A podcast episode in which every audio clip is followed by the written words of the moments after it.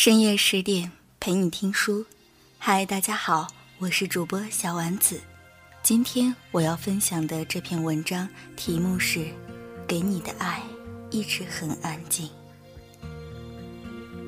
会，这是一个平台，我想，敢站在这个平台上的男人，一定都是值得赞赏的。况且，大声的对爱人说出自己的心声，这是勇者，更是智者。会，最近我们好像都遇到了些烦心事，你有你的，我有我的。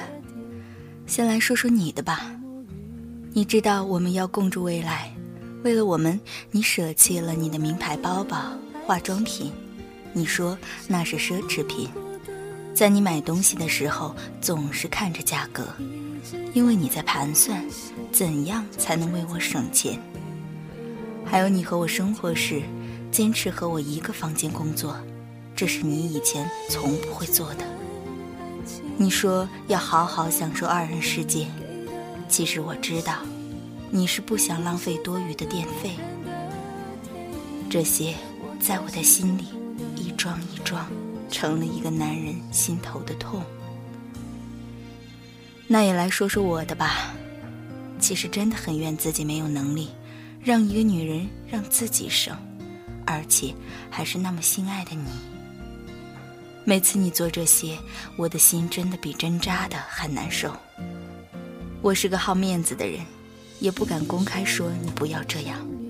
每次也只能睁一只眼闭一只眼，这就造成你说我对你的事不上心。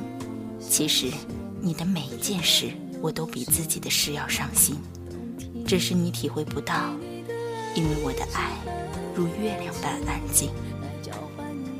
这段时间我们走走停停，期间你回来过几次，对我说：“说我对你不如从前好。”这点我承认，因为作为一个男人，要去思考如何承担一个父亲和丈夫与养家的责任，我在犹豫，更多的是怀疑自己的能力。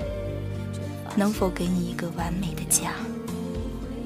你走之后，我翻来覆去的睡不着觉。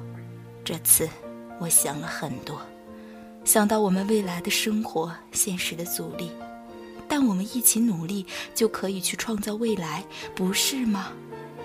会，我爱你，我就一定有能力去创造属于我们的美好明天，去打造一片我们的小天地。我想通了，要对你如以前一样的好，那种感觉依然在。回来吧，我真的很爱你。